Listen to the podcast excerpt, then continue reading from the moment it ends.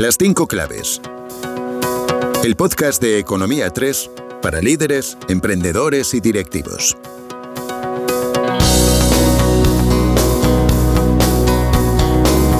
Buenos días y bienvenidos a una nueva edición del podcast Economía 3, las cinco claves del éxito. Yo soy Ana Gil y hoy os traemos un podcast con el que queremos acercaros a todos los oyentes los consejos e historias que ayuden a impulsar los negocios con un empresario que ya tiene algo en común con los grandes, porque empezó en un garaje. Bueno, así es, él nos lo contará todo. Él es Rafa Olmos, presidente y fundador de Zumo. Muy bienvenido, Rafa. Buenos días, Ana. Muchas gracias Economía 3. Muchísimas gracias por haber enseguida pues, aceptado nuestra invitación. Rafa Olmos, junto a Ramón Navarrete, crearon el primer, eh, el primer prototipo de exprimidor en un garaje en La Liana en 1992, justo hace 30 años. Hoy Zumo es una de las líderes del mercado en máquinas exprimidoras y procesadoras automáticas de fruta. Bueno, Rafa, cuéntanos esos comienzos, que no tenemos nada que envidiar a Silicon Valley, desde La Liana también en un garaje podemos hacer maravillas.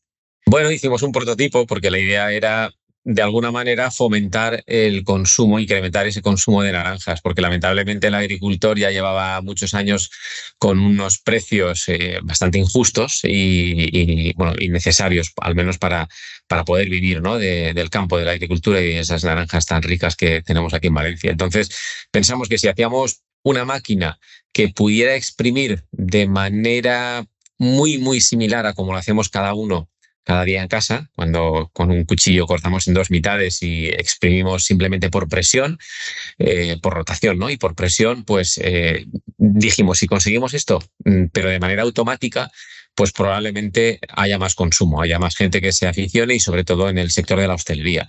Si nos remontamos hasta, hasta 1992, 1993, pues prácticamente no se veía una máquina de, hacer zumo en, cualquier barra, de, cualquier local de hostelería, cualquier hotel, cualquier cafetería, etc.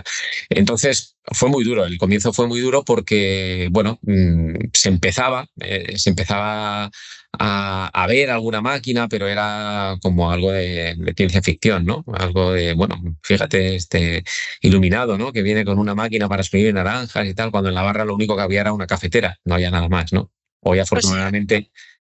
Afortunadamente hoy ya no se consigue una barra sin una cafetera y una máquina para exprimir, lógicamente, ¿no? También.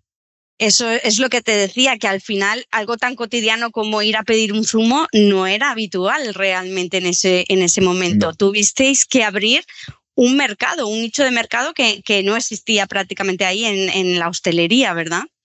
Así es, así es. Eh, bueno, eh, en ese momento solo había una máquina más o menos eh, similar, digo más o menos porque el, sistema de exprimido es totalmente diferente. Nuestro sistema es vertical es realmente por lo que se nos conoce a nivel mundial, por nuestro Efficient Vertical System, o sea, nuestro sistema vertical eficiente que llamamos. Y, los otros, las otras máquinas que se pueden encontrar en el mercado, casi todas coinciden en otro sistema que es un sistema rotatorio. Eh, lo que queríamos era precisamente evitar tener un sistema similar porque lo que nosotros conseguimos es que el zumo vaya directamente en el menor recorrido posible de la naranja al recipiente donde se vaya a consumir, bien sea una botella, una jarra o, un vaso. Entonces eso era importante, era importante que la corteza se mantenga seca, que el zumo no pase por encima. La corteza, si viene directamente del campo, es lógico que tenga algo de polvo y si viene de cámara, pues también es lógico que, tenga algo de química porque le suelen poner algún tratamiento para que en cámara la naranja tenga más vida, ¿no? Eh, por lo menos una vida más prolongada. Entonces, claro, mm, nosotros no queríamos ni el polvo ni la química, queríamos que fuera directo. Y, es un poco como lo hicimos. Si pensáis cada uno como lo hacéis en casa, pues seguro que visualizáis ese corte limpio, que también es muy importante, no un desgarro, que es lo que suele hacer un sistema rotatorio. Nosotros hacemos un corte perfecto, un corte limpio, y luego esa presión interna para únicamente extraer el zumo. Porque también es importante recalcar y hay gente que piensa que la máquina no termina de exprimir bien. No, la máquina exprime perfecta. Lo único es que la pulpa no la exprime y se queda cogida la corteza. Cuando tú ves la corteza, piensas que ahí hay algo sin exprimir, pero a todas las personas que tienen esa duda, les decimos, por favor, coge esa media corteza, apriétala con toda la fuerza que tu mano te dé y a ver cuántas gotas extraes. pueden sacar dos, tres gotas, no, no pueden sacar más. Realmente la máquina exprime el interior, pero de una manera muy bien. Y este mismo sistema luego, con el paso de los años, descubrimos que también era bueno para Granada.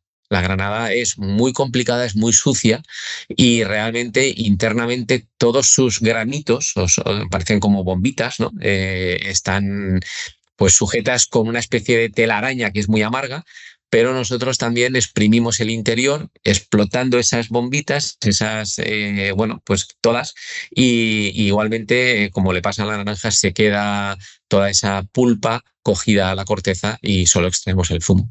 Entonces, bueno, nuestro sistema, en nuestro sistema, como te digo, es, estamos convencidos que es el mejor del mundo. En muchísimos países somos líderes eh, absolutos y, bueno, entre ellos Estados Unidos, por ejemplo. Y, la verdad es que es un, un orgullo para nosotros, ¿no? Poder decirlo.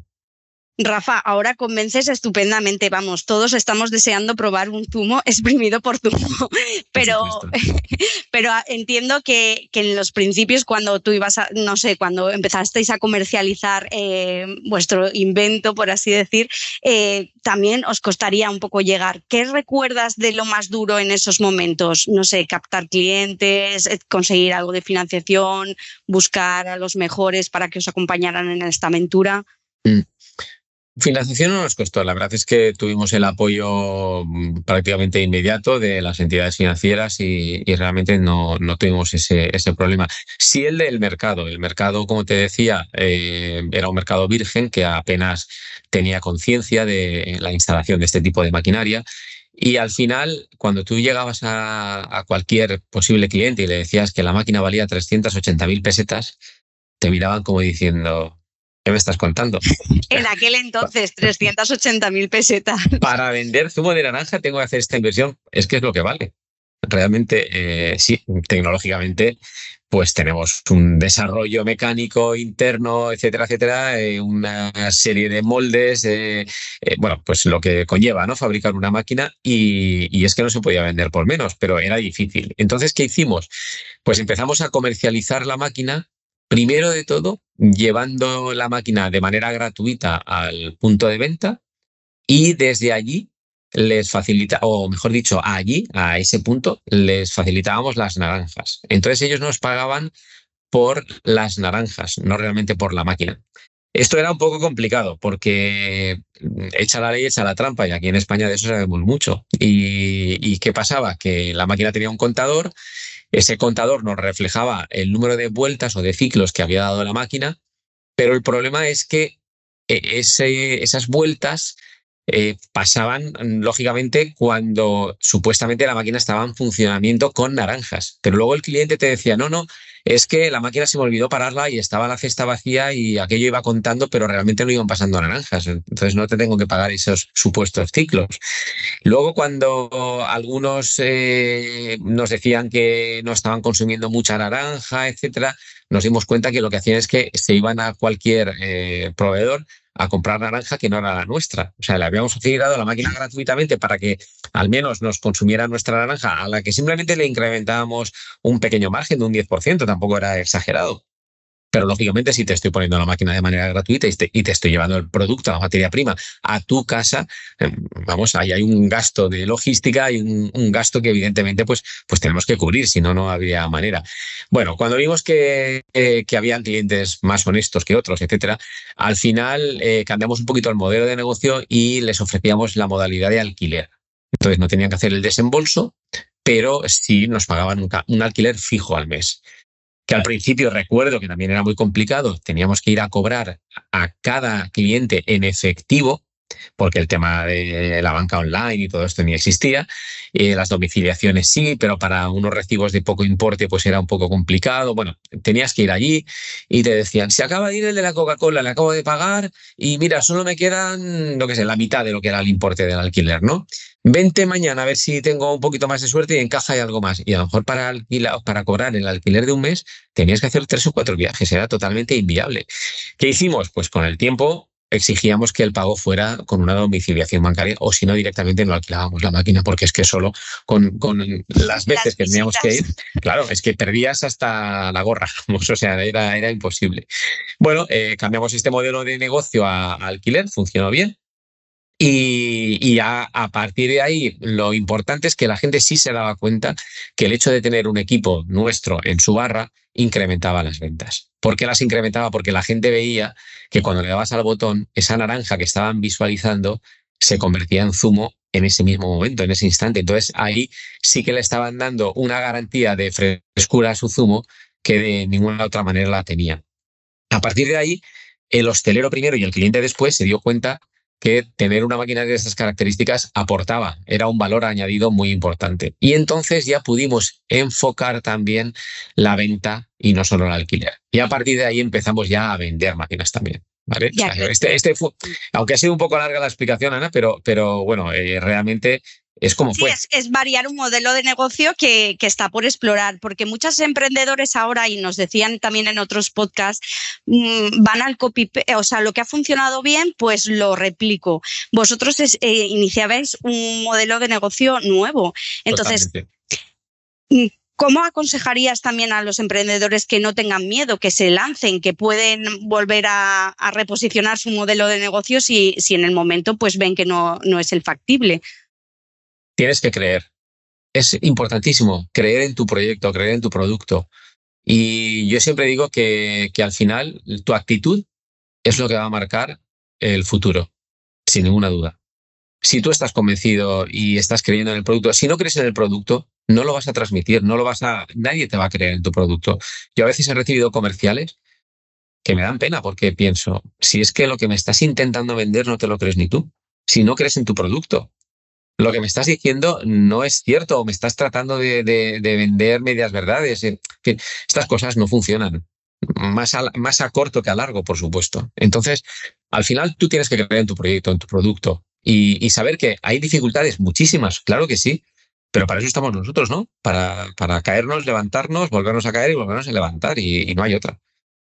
Bueno, nos has explicado antes ya muchas cosas porque también fuisteis pioneros en, introducir el exprimido de Granada precisamente a, nivel mundial y luego pues también llegó el jugo de manzana, exprimir fruta no ha sido lo único, también habéis empezado a, cortarla como la piña, nos lo explicarás todas, pero quería decirte, ¿cómo no se os acaban las ideas? O sea, cómo una empresa sigue nutriéndose de, esa innovación, de llegar a más, de, no parar. El hecho de estar en el mercado, ten en cuenta que estamos en más de 100 mercados, en más de 100 países. Vamos a todas las ferias a nivel internacional, a las ferias más potentes del sector, no solo de equipamiento de maquinaria de hostelería, sino también de alimentación, porque por nuestro producto encajamos tanto en un sector como en otro. Entonces, lo que queremos, lo que Zumo quiere es eh, facilitar la vida de las personas que nuestra tecnología, que nuestras máquinas lo que hagan es alegrar a la gente porque están dando un producto sano, que hoy por hoy es tan importante, tan importante, ¿no? Tener, o sea, comer de manera saludable, etcétera. Entonces, muchas veces es muy complicado, es, es, como un poco tedioso el, el, el, decir, sí, a mí me gustaría tomar piña natural, pero tú sabes lo que es trocear una piña, pelarla. Pues no, mira, acabo comprando de bote. No tiene nada que ver. Nosotros hace pues eh, dos años y algo adquirimos mm, pues eso, la, una, una máquina que ya se estaba comercializando en Holanda, eh, la adquirió Zumo y al igual que la, de manzana. Y así lo que hicimos fue ampliar, ampliar nuestro portfolio de producto, porque estábamos encasillados, eh, porque así nacimos, con, con cítricos. Igual te exprimíamos naranja, mandarina, lima, limón, pomelo, pero mm, con la granada, pues ya realmente fue algo novedoso. ¿Qué nos damos cuenta? Que nuestros clientes eh, son fans de lo natural, de, lo saludable y, por qué no ampliar a sabores, a otros, otro tipo de sabores. Entonces vimos la oportunidad de, adquirir eh, la tecnología para, para exprimir las manzanas y para cortar la piña y no nos lo pensamos dos veces. Entonces, bueno, mm, lanzamos estas máquinas el año pasado y la verdad es que es un éxito porque en tan solo 15 segundos el usuario introduce una piña entera en la máquina, le da a un botón y automáticamente la pela y la trocea según él considere. Puede ser a rodajas, puede ser a tiras o puede ser a dados. Y eso cae en un recipiente que tú te llevas y sabes que es una piña mm, troceada enfrente de ti hace unos segundos. Entonces, claro, esa naturalidad y esa, esa cantidad de producto no te la va a dar nada en el mercado. Entonces, bueno, pues es un poco el, ampliar el portfolio de productos, el ampliar las soluciones y el, y el hacer, como te decía, pues intentar hacer la vida más fácil a la gente, ¿no? Sobre todo para que comer sano no sea difícil. Mm, claro, y los canales de distribución también fue importantísimo, ¿no? Eh, el punto de inflexión a lo mejor cuando llegasteis también a los supermercados, que hay que decir que mucho antes llegasteis fuera de España que en España. ¿Cómo fue ese punto de, eh, inflexión? Mira, eh, nosotros estábamos en hostelería, única y exclusivamente. Nuestro nicho de mercado eran cafeterías y eran hoteles bueno, también universidades, hospitales, eh, en fin, colectividades, ¿de acuerdo? Pero no estábamos en el mundo del retail. El retail, para quien no, hay gente que no entiende esta palabra, pues es el sector de supermercados, ¿no? Eh, nosotros llegamos al retail hace bastantes años, pues a lo mejor hará como 15.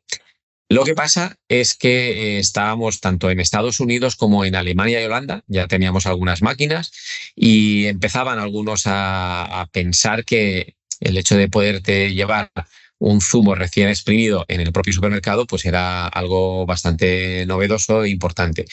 Aquí costó, aquí costó mucho más. Eh, y de hecho, cuando aquí se empezaron a ver las primeras máquinas en, en los supermercados, la gente pensaba que entonces habíamos descubierto ese nicho de mercado.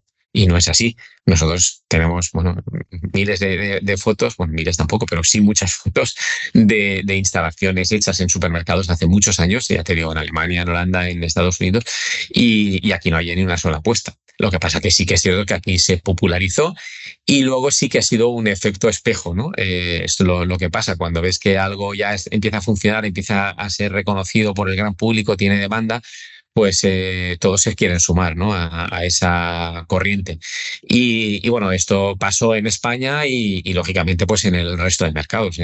hoy en día prácticamente todas las cadenas de supermercados cuentan con alguno de estos equipos y ahora empiezan, ahora empiezan con la piña, afortunadamente, ¿no? También. Entonces, por eso te decía que es muy importante poder eh, que Zoom aporte esas soluciones que Zumo sea ese partner tecnológico que, bueno, pues que a la cadena de supermercados de turno pues le, confiere ya una confianza porque sabe que Zumo es sinónimo de calidad, no somos una marca económica, no somos una, una marca eh, bueno, pues que fabricamos en, en, países de bajo coste, etcétera. Eh, todo es tecnología valenciana, son proveedores eh, de la comunidad, la mayoría, y si no, pues eh, de, España, en, un porcentaje elevadísimo, y para eso, para nosotros eso es fundamental, ¿no? Y, bueno, pues, eh, pues esto es lo que al final el, cliente valora. Valora que, que, tu marca sea sinónimo de calidad y, y, bueno, pues a partir de ahí mm, todo es un poquito más fácil, ¿no? Hmm, también no quería olvidarlo porque, bueno, ha sido mítico ese kiosco móvil que vosotros pusisteis en marcha, que no sé si lo recuerdan algunos, los que ya empezamos a tener más años, nos recuerda a Naranjito, esa icónica, icónica naranja partida que, que, estaba eh, pues en muchísimos sitios. ¿Cómo nació? ¿Cómo se os ocurrió ese, ese punto de venta móvil?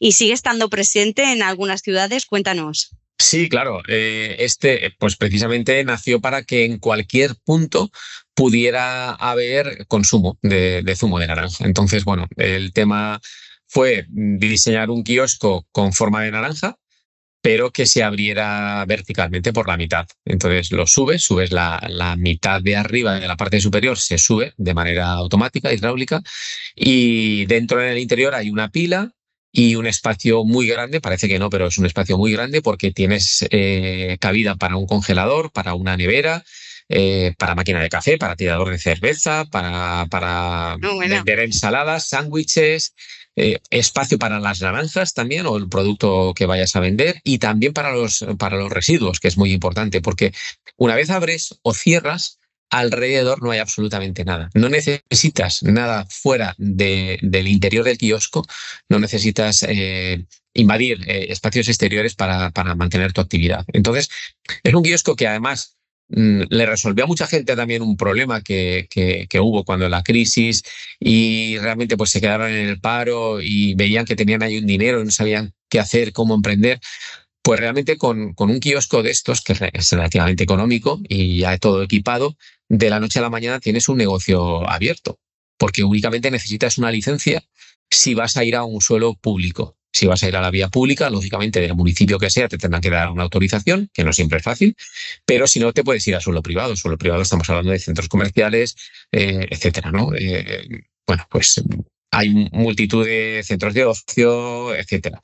Y entonces, aquí una sola persona puede atender su negocio las horas que considere. Si hace buen día, puede estar las horas que considere, si hace mal día, hace viento, hace llueve y tal, se queda en casita porque no va a vender nada, seguramente. Pero mm, al fin y al cabo, pues bueno, e, es un negocio de, una persona, básicamente, dos si quieres, pero eh, dentro lo tienes absolutamente todo equipado y, fomentas, pues, como hablábamos antes, el consumo de, productos saludables, ¿no? Eh, en este caso, pues de los jugos, de ensaladas.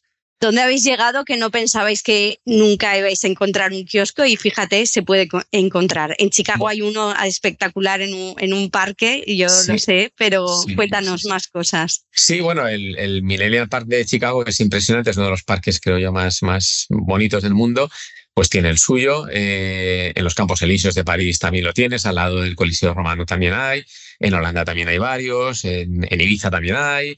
Eh, es que eh, hay, hay en muchos sitios. Lógicamente, al ser móviles, no siempre están en esas ubicaciones. Es otra de las ventajas cuando hay un acontecimiento deportivo, hay una maratón, hay un partido de fútbol o, no sé, algún otro tipo, algún otro evento deportivo que sabes que congrega a mucha gente en un espacio muy determinado de tiempo, pues eh, tú puedes llegar allí, lógicamente siempre y cuando la organización te lo permite, evidentemente, y, bueno, pues puedes eh, vender todo, todo lo que lo que en ese momento demande el público que tienes alrededor y cuando acaba el evento, pues te lo llevas a otro sitio, a otro evento o a otra ubicación.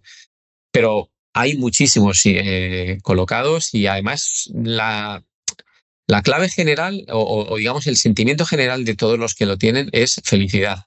O sea, están felices del concepto del modelo de negocio que tienen y la verdad es que tú ver a tus clientes felices eh, es una de las mayores recompensas que puedes tener, porque ves que, que, bueno, que ha sido un acierto, ¿no? Que lo hayan comprado y, que tú lo hayas diseñado y que lo hayas puesto en el mercado también. Muy bien, déjame que te pregunte otra cosa, porque mm, esto es algo curioso que pasa en la comunidad valenciana y, siempre me ha llamado la atención. Y es que muchas veces tenemos a los principales competidores como vecinos. Vosotros en vuestro caso también, y es verdad, y quiero que me expliques, es verdad que has hablado un poquito de ello, de vuestro modelo de negocio diferencial, vertical, eh, la manera de exprimir, pero yo quería que me comentaras también cuál es la relación que, mantenéis, porque no sé cómo es eso de tener a uno de los principales competidores como vecino. Bien, eh, nosotros nunca hemos tenido problemas con nadie, esa es la realidad. Eh, de hecho, consideramos necesaria, pero muy necesaria, la competencia, y si es tan directa, más aún, porque eso te hace mantenerte despierto, no te puedes dormir. Tienes que estar innovando, tienes que estar constantemente viendo oportunidades de negocio y así lo hemos hecho siempre nosotros. Em, la verdad es que bueno, la relación, al menos por nuestra parte, e, es cordial, es, buena y, no hay nada que reprochar.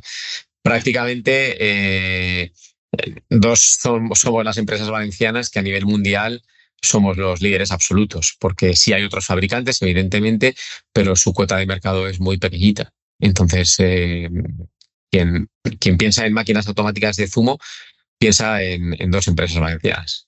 Hmm. Muy bien. Eh, ¿Cuánto representa ya para vosotros el negocio internacional? Que es, bastante elevado, ¿no? Ese porcentaje. A ver, eh, fluctúa un poquito, pero por ejemplo, este año estamos en el 75% de facturación en exportación. Como te decía, estamos en muchos mercados y bueno, el mercado nacional siempre ha sido muy importante para nosotros, y lo sigue siendo, por supuesto.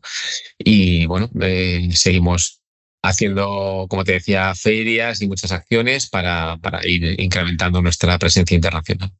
En 2006 creo recordar que disteis un paso importante al establecer una filial en Estados Unidos. ¿Por qué? ¿En qué punto una empresa decide que es el momento de establecerse en un país y bien establecerse como filial comercial o más bien como fábrica. ¿Tú cómo nos podrías contar tu experiencia? ¿Qué, tiene qué condiciones han de darse? Cuando estás varios años yendo a una feria, la más importante, en este caso de Estados Unidos, y ves que tu producto tiene aceptación, eh, la gente viene, se quedan maravillados, encantados cuando lo prueban. Nosotros siempre damos degustaciones en las ferias, siempre. Para nosotros ha sido fundamental porque puedes hablar mucho, puedes eh, tener muy buen marketing, pero las palabras se las lleva viento. ¿vale? Lo mejor, si tienes la oportunidad, es tener una experiencia. Y la experiencia es ver cómo se procesan las naranjas, cómo se exprimen, cómo se queda la máquina de limpia, que no es una máquina sucia o que, o que sea difícil de limpiar, y sobre todo el resultado final, que es el sabor, el producto. ¿no? O sea, es un producto que cuando tú lo pruebas dices, no sabe a corteza, es un producto limpio, realmente me recuerda al que hago en, en casa, ¿no? Eh, eh, bueno, entonces, cuando, cuando tú estás en la feria y estás viendo esto y alguien ya definitivamente quiere comprarte y te pregunta, ¿tienes la homologación de la máquina? Bueno, tengo la homologación europea, ¿no? Que es, nosotros somos un fabricante europeo, somos españoles, tal. No, no, pero tienes que tener la homologación americana. Entonces, claro, cuando, cuando ya te exigen, lógicamente, los requisitos del mercado al que te diriges, pues entonces te tienes que plantear varias cosas. La primera es obtener la homologación, que no es fácil. La homologación requiere a veces de una serie de cambios eh, en algún material o en, algún diseño de alguna pieza, etcétera, y eso requiere de, un tiempo y de una inversión. Bueno, nos ponemos manos a la obra, lo hacemos, y cuando ya lo tienes, vuelves al año siguiente o al otro, dependiendo del tiempo que tardarás en, hacer todos estos cambios que exigía la normativa. Cuando vuelves a la feria y, expones, vuelven a venir, lógicamente, vuelven a alucinar, les vuelve a cantar, y entonces te preguntan, bueno, pues qué bien que ya tenemos el producto homologado. ¿Y dónde estáis? Pues estamos en Valencia. ¿En Valencia? Uy, pues eso está muy lejos, ¿no? Eh, bueno, estamos en, España, en Europa y tal. Sí, sí, por eso, por eso, pero dime tú en Valencia, si a mí se me estropea una máquina y tengo que pedir un repuesto en Valencia, pues eh, no, no, no me interesa. Mira, muchas gracias, ya en otra ocasión ya nos veremos. Claro, ahí dices, o monto algo aquí o no voy a ser capaz por muchas, ah, aunque venga muchas, a muchas ferias e insista mucho, la realidad es que luego no van a confiar en ti. Ahí nos planteamos ya seriamente qué hacemos, cómo, cómo lo hacemos. Bueno, pues eh, lo primero, yo soy el presidente de la Federación Nacional de Fabricantes de Maquinaria de Hostelería de España y, eh, lógicamente, pues tengo relación con, con, los fabricantes de, todo tipo de equipamiento que hay en bares, hoteles y demás y tengo muy buena amistad con ellos y, varios de ellos, lógicamente, ya estaban en Estados Unidos y, hay que, de alguna manera, escuchar al que ya ha recorrido lo que tú tienes que recorrer, ¿no? Que siempre es una, una gran ventaja. Entonces yo les pregunté y vi que todos coincidían en lo mismo, ¿no? No, no, hay que abrir una filial allí porque es que si no te vas a aburrir, no, no va a ser posible. Bueno, y, y, claro, Estados Unidos es muy grande. ¿Y dónde me voy de Estados Unidos? Bueno, pues Miami es una buena zona, es, digamos, el puerto natural de entrada del producto español encima hablan español, o sea, hay mucho latino, no sé cuánto. Bueno, vale, bien, vamos a, ver. También nos apoyamos en la Cámara de Comercio, por supuesto, y bueno, al final vimos conveniente eh, abrir en Miami, que es donde estamos actualmente desde, desde, desde ese año. Llegamos allí y abrimos nuestra filial con una sola persona. Y además fue muy complejo contratarla porque el tema de, la contratación y de la, de, la fidelidad laboral allí es, vamos, bastante, deja bastante que desear. De hecho, yo recuerdo como anécdota que contratamos al primer eh, director para la filial y ya había hecho la selección. Y bueno, pues quedamos el lunes, vale, el lunes, yo esperando y el lunes no llega, no llega, no llega. Le llamo por teléfono y le digo, oye, ¿me ha pasado algo que no viene? No, no, no, es que al final no voy. ¿Cómo que no vienes? No, no, es que eh, eh, este fin de semana he aceptado todo trabajo y tal. Y bueno, digo, ¿no puedes llamar y avisar? No sé, creo que es lo mínimo, dice. ¿Y para qué voy a llamar a un sitio del que ya no voy a obtener nada?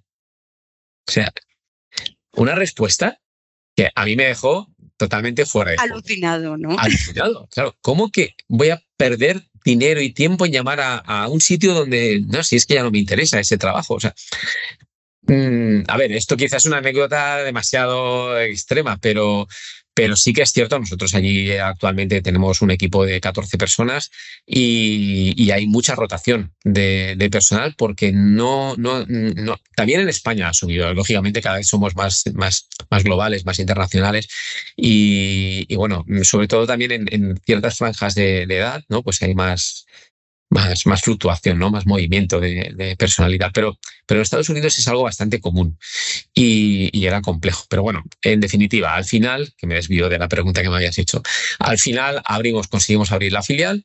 Y a partir de ahí sí que ya la cosa cambió. Eh, como, como nos decía el propio mercado, hay que escuchar al mercado. Y el mercado nos estaba diciendo, tienes que tener producto homologado y tienes que tener una filial aquí abierta si quieres establecerte. Lo hicimos y, así fue. Y fue duro porque estuvimos varios años, varios años bastantes, que no llegamos al break-even, que es el, punto de, bueno, el punto cero, ¿no? Digamos. Y, sí que en alguna ocasión llegamos a pensar en, incluso cerrar la filial, porque nos costaba mucho dinero y por el tema del personal que nos aburría mucho. Eh, cuando teníamos a los técnicos formados para que lógicamente hicieran las instalaciones, luego la postventa y demás, al poco tiempo se iban. Manda otro desde España, que vuelva a formar al nuevo, que el nuevo a lo mejor dura tres meses o dura seis y vuelve a hacer lo mismo. Y, al final era muy cansino, sobre todo cuando también la estructura en España era más, más limitada. Entonces también, claro, mm, llevar recursos de aquí hacia allí, pues es mucho más sacrificado si el equipo pues es más corto, lógicamente, ¿no? Claro. Bueno, eh, en definitiva, al final con paciencia, que es un poco, hacía referencia antes, ¿no? A la paciencia y a creer en el proyecto y demás, eh, siempre creímos, creímos, creímos, y hoy en día podemos decir eh, muy orgullosamente que, somos líderes en el mercado, ¿no? Y, bueno, pues es importante. Se ha conseguido. muy bien, pues sabes que nuestro podcast se llama Las cinco claves. Ahora sí que te pediría, pues, que, nos comentaras un poco esas cinco claves que consideras de éxito, tanto para la empresa como para nivel personal, te han ayudado pues, a llegar hasta donde has llegado. Bueno, yo creo que más o menos ya hemos comentado algo así veladamente, ¿no? De, un poco, pues, claves o, temas importantes. Para mí el primero es cuidar a tu equipo. O sea, cuidar a tu personal, a, tu equipo es fundamental. Tu equipo es quien tiene que hacer crecer a la empresa. Y el que piense que las personas son números, para mí está totalmente equivocado. O sea, las personas tienen nombre, apellidos, corazón y alma. Y, eso es fundamental. Entonces, yo siempre digo que procuramos que todo nuestro equipo, por sus, venas, tenga zumo. que corra zumo por sus venas, ¿no? Es, que es lo importante porque es fundamental, es, tener la ilusión del, día a día, de levantarte, de aportar, de trabajar y de, estar cómodo, que estás más tiempo en, el trabajo que en tu casa, casi, si, me apuras, ¿no? Entonces, para nosotros es fundamental que haya un buen clima de trabajo, lo hay, y, siempre ha sido clave, clave el, el tema de cuidar al personal. Tener un buen proveedor, qué importante es que te entregue a tiempo, con la calidad que tú le pides y a un precio razonable es eh, fundamental también. El que no tiene un buen proveedor, mm, poco, mm, bueno, mm, poco éxito iba a decir va a tener, eh, a lo mejor lo tiene, pero va a sufrir muchísimo, ¿no? Entonces yo creo que encontrar un buen proveedor es también muy, muy importante.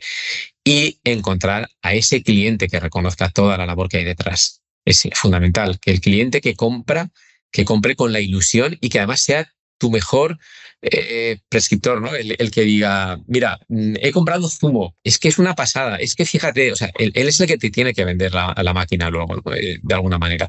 Entonces, el cliente es fundamental también que, te reconozca todo eso. Para mí, esas tres patas, eh, el personal, el empleado, el, el proveedor y el cliente, son fundamentales. También tenemos, lógicamente, actualmente un gran equipo de I D. Eh, el estar siempre pensando en productos nuevos, mm, qué voy a lanzar, cómo puedo mejorar lo que existe. Todo esto es fundamental. Y para eso también tenemos que tener, lógicamente, un presupuesto importante destinado a, que el departamento pueda ir desarrollando productos nuevos o mejorar los existentes. Y, una vez ya están en el mercado, pues te das cuenta que, vale la pena, ¿no? Y que además se percibe que hay ese gran equipo detrás también. Bueno, pues yo, diría que estas son las, las claves fundamentales, básicamente. Y a nivel personal, ¿cuál nos dirías? A nivel personal es lo que os cuestan más, normalmente os cuestan más. Pero tú, ¿qué cualidades destacarías tuyas como decir, bueno, pues es que siempre he sido, no sé, echado para adelante, no, no, me, no me ha dado. Siempre he tenido ilusión, ilusión. La ilusión es Mm, en cierta medida. A ver, tampoco es estar fuera de, la realidad, ¿no? Eh, pero tener una, una, ilusión controlada, por supuesto, es, es muy importante. Eh, creer en ese, en ese proyecto, en ese producto que te digo, es, es fundamental. Mm, tener, yo siempre digo que eh, Vale, es importante, sí, estamos en más de 100 países, todo lo que tú quieras, no, eso es importante, pero para mí lo más importante es ir a un país y que te reciban no como un proveedor, sino como un amigo eso es precioso. O sea, el, ver que la gente eh, que le brillan los ojos cuando, cuando está contigo, que, están súper contentos porque, jolín, gracias a Zumo, mi empresa está creciendo también. O sea, eh, normalmente, claro, venden otros, eh, otros equipos, ¿no? También venden máquinas de café o máquinas de hielo o máquinas de, lavar vasos o extracciones de humos, o, en fin, cualquier tipo de equipamiento que podemos pensar en, en hostelería, seguramente nuestros distribuidores lo llevan. También es cierto que tenemos distribuidores monomarca que, realmente eh, solo venden zumo y, realmente les funciona muy bien. Por ejemplo, me viene ahora a la cabeza el caso de Italia. En Italia hay 20 personas todos los días, única y exclusivamente vendiendo zumo y viven muy bien. Es decir, venden muy bien. Entonces, mm. eh, es importante que, esos equipos eh, estén motivados, estén actualizados. La comunicación, que importante es también. Eh, tenemos que tener siempre muy, muy buena comunicación porque es fundamental a nivel de producto, a nivel de gestión, pues que, tengamos esa, ese feedback continuo ¿no? con, todos ellos. Y, bueno, pues eh, las claves personales, lo que te decía, eh, la, ilusión, la, constancia, el esfuerzo, tiene que ser constante y el no conformarte nunca con el, parece que, uy, ya he llegado aquí, Mm, lo que te decía, qué buena es la competencia, no me puedo dormir. Eh, aquí el que no corre vuela, ¿no? O sea, vamos, somos todos muy rápidos y, bueno, pues por eso hemos incorporado otras alternativas, hemos incorporado la manzana, la piña. El año que viene viene algo muy, muy gordo, muy, muy bueno. Vamos a lanzar, una, ah, vamos a lanzar una máquina doméstica, ¿vale? Muy bien, muy bien. Automática 100%, y manteniendo todo nuestro sistema de exprimido como, como hablábamos para que sea un zumo natural, puro y, que realmente se limpie muy fácil.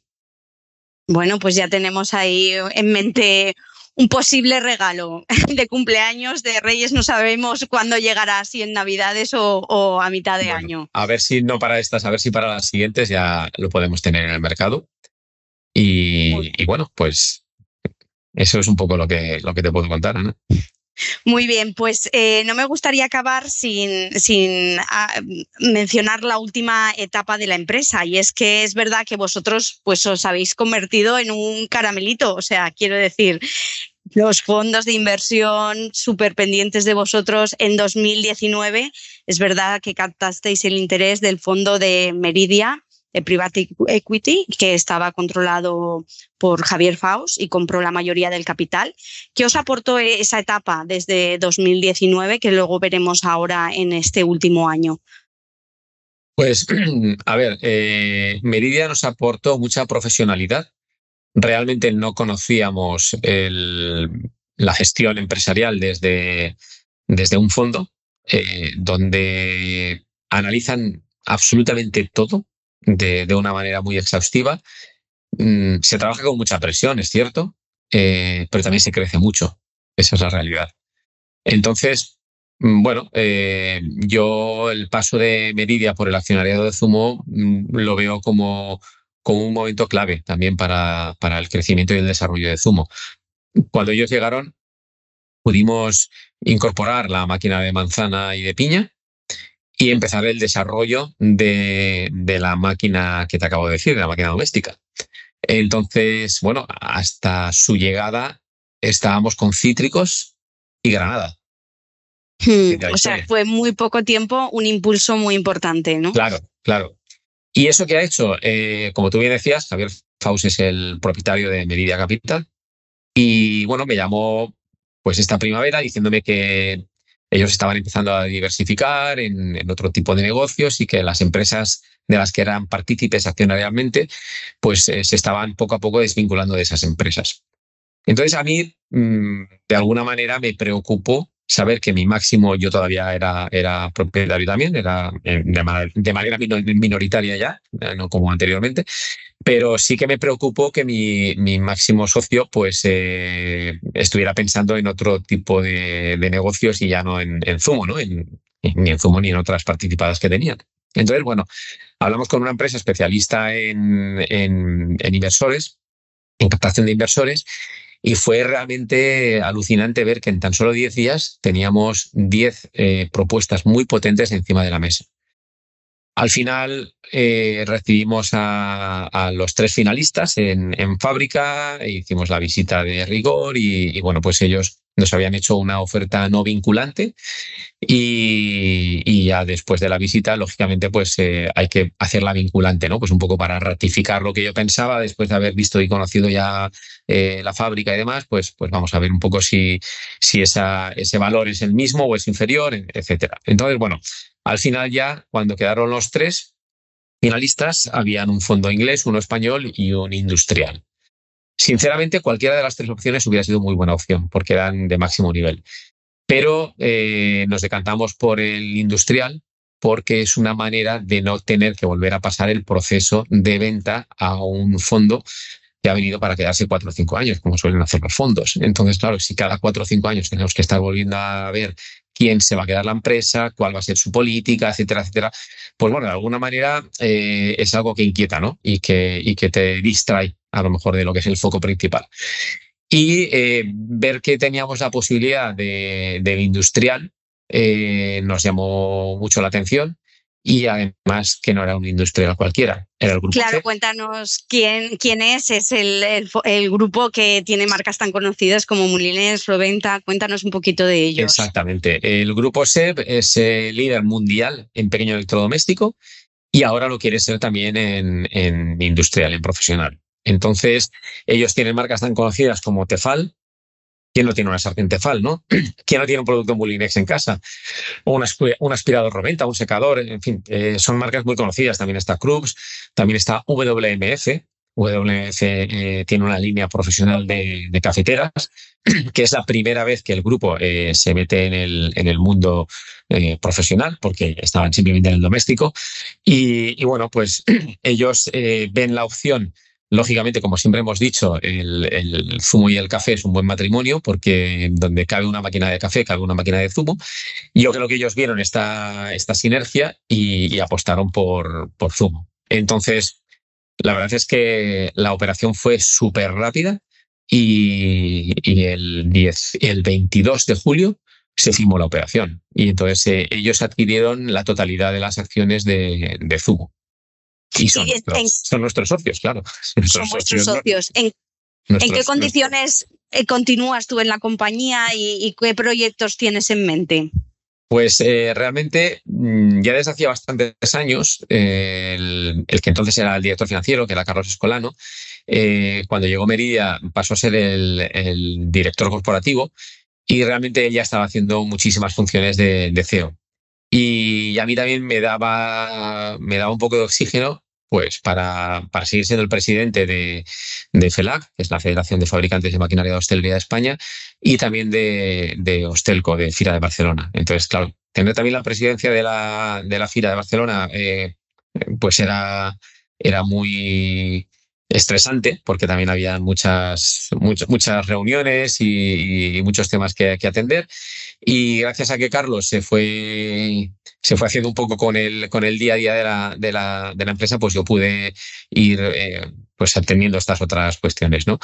Y, bueno, cuando ya él fue director corporativo con la llegada de Meridia, eh, luego al, al haber llegado el grupo SEP, él pasó a ser el CEO de la compañía y yo actualmente estoy como presidente fundador. Entonces, sobre todo llevando todo el tema de relaciones institucionales, apoyo a ferias y, mantengo lógicamente la relación con los clientes de toda la vida, que son los que, los que yo hice hace 20, 30 años, hace 15 y con quien tengo, como te decía antes, muy buena relación personal. Entonces, bueno, pues eh, entretenido estoy y espero estarlo durante mucho tiempo porque el propio grupo SEP, vamos, me dijo que, que para ellos era era súper importante que yo siguiera involucrado en el proyecto. Yo, yo tengo toda la ilusión del mundo y, claro que quiero seguir. Y, bueno, pues tenemos también el proyecto de, de, la fábrica nueva, que la estamos construyendo. Bueno, la, empezamos a construir, la tuvimos que parar, parar por el, con la llegada del COVID y tenemos la, la esperanza de poder retomar la, la, obra el año que viene y, bueno, pues... En la Eliana, ¿no? Volvéis a los orígenes. Exactamente y acabarla si puede ser cuanto antes, porque la verdad es que en, las instalaciones actuales estamos ya un poquito asfixiados, esa es la verdad. Muy bien, pues me gustaría también que dieras algún consejo a aquellos empresarios o, bueno, también muchas empresas familiares, ¿no? Que, que, a lo mejor están en ese punto, que reciben la presión, porque entiendo que es una presión de muchas llamadas al día queriendo comprarte, que por otro lado es que has hecho las cosas muy bien, ¿no? Y, y que tú nos cuentes tu experiencia, ¿qué les podrías decir a ellos? Mi experiencia es positiva. Eh, también hay que tener en cuenta cómo está el accionariado de, en la empresa, ¿no? En cada empresa, cada empresa tiene su accionariado y tienen que pensar en la sucesión. Eh, si, los herederos naturales de, esas acciones eh, es gente del sector, es gente profesional, es gente que va a ser capaz o no, tienen profesiones diferentes o otros, otros objetivos en la vida.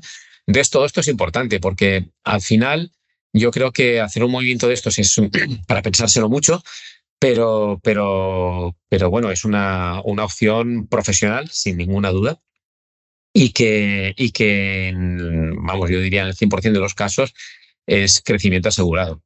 Eh, los fondos de inversión no se meten en los fondos de inversión o los industriales, da igual, no se van a meter en un proyecto al que no le vean crecimiento, al que no le vean recorrido. Entonces, es cierto que eh, cuando uno sale, cuando uno deja las acciones, eh, tiene la incertidumbre de qué va a ser de mí, qué voy a hacer. Todo eso se negocia. Es decir, mm, tú puedes perfectamente eh, negociar, pues yo quiero continuar, quiero seguir siendo, teniendo esta posición, esta otra. Eh, bueno, mm, mi idea es esta, o simplemente quiero continuar tres años, cinco años, o diez años y luego ya me quiero retirar, o quiero dedicarme a otra cosa. En fin, todo esto se habla. Evidentemente tú estás en la posición cómoda porque el que, el que vender es tú y, a, quien buscan es a ti. Entonces, lógicamente, tú estás en, pleno derecho de, decir qué es lo que quieres hacer con, tu empresa y con tu vida, ¿no? Entonces, bueno, yo creo que, que aquellas empresas que realmente tengan estas oportunidades simplemente tienen que valorar. Mm, yo quiero seguir como estoy, tengo capacidad para hacerlo. Eh, dentro de X años que voy a ser más mayor, realmente hay alguien detrás que va a continuar más o menos con, con ciertas garantías o no. Bueno, pues es el momento ahora o quizás el momento dentro de un tiempo o, nunca, ¿no? También. Bueno, pues eh, en fin, esto, cada caso es un mundo. Eh, todos tienen el suficiente conocimiento para, para saber eh, cuál es el momento, ¿no? En qué momento llega, llega cada situación. Muy bien, Rafa. Pues siempre preguntamos para despedirnos si te hubiera gustado que te hubieran dicho algo cuando empezabas que no te dijeron y que te hubiera valido la pena escuchar entonces. No sé, ¿te hubiera gustado que te hubieran dicho algo y no lo escuchaste en ese momento, que lo puedas compartir? Mm, la verdad es que no he echado en falta nada porque hemos ido descubriendo poco a poco. Ha sido, ha sido pues eso, viendo las circunstancias que te rodean y, bueno, pues eh, a mí lo que siempre me ha gustado mucho es preguntar y lo que te digo, o sea, sobre todo mm, asesorarme de gente, de gente experta, de gente que, sobre todo si puede ser que esté en tu sector, en tu, en tu sector y, que lógicamente no sea competencia tuya, porque si es un una competencia directa, igual te van a dar un mal consejo para que no te vaya demasiado bien, ¿no? Pero, pero si es alguien del sector y, y al que tú no le vas a hacer sombra y seguro que te va te va a ayudar. Yo sí que recuerdo que cuando queríamos empezar a exportar, sí que les decía, ¿y en qué países vale la pena ahora mismo ir? También la Cámara de Comercio ahí te puede asesorar mucho, por supuesto, pero, pero es importante preguntar, preguntar, escuchar, observar, importantísimo. Eh, ¿Cuántas veces yo, no sé, eh, hablando con, con grandes, con, grandes, grandes multinacionales, eh, he pensado, bueno, mm, si han hecho esto y son tanta gente y tienen tanto talento dentro de la compañía y tantos recursos económicos y, han hecho esto, será por algo, o sea, tontos no son. Pues voy a preguntarles que me, que me den un poquito de luz ¿no? sobre, sobre este tema. Y al final yo creo que, lo más sano es preguntarnos ofender. Y yo creo que se puede preguntar todo. Yo creo que hay que tratar de, de rodearse de buena gente. Creo, creo, que es fundamental lo que te decía antes. El, el equipo humano es, es vital. Eh, dentro de tu propia empresa y, luego en tu entorno, en, los círculos en los que te muevas, pues, pues bueno, pues es, es muy importante saber que, es gente sana, que, vale la pena, gente que, tiene tus inquietudes y que es gente como tú, ni más ni menos, ¿no? Pues muy bien, muchísimas gracias Rafa por haber compartido con nosotros todos esos consejos. Nos quedamos con algunas de tus claves, con esa ilusión tan importante y con mantener pues todos los proyectos en marcha. Nos emplazamos para ver esa, esa nueva máquina que saldrá al mercado el año que viene. Muchísimas gracias. Gracias a ti, Ana, y a Economía 3, y también enhorabuena, nosotros acabamos de cumplir 30 años y vosotros también. Así que... Sí, sí, estamos ahí un fire, seguimos. exactamente. Gracias a, todo vuestro equipo, que sois fantásticos y, y también hacéis una publicación que vale la pena leer, mm, que, que yo la leo. Y ahora escuchar, y ahora escuchar. Y, ahora escuchar, y ahora escuchar también, pero que, que realmente es lo que hablábamos, eh, tener, estar al día con todas esas noticias que surgen y que contáis y es fundamental. Ahí yo creo que los medios de comunicación y, y más medios de comunicación no generalistas, sino, sino especialistas, hacéis una labor muy importante, así que muchísimas gracias. Gracias a vosotros, un abrazo. Igualmente, adiós.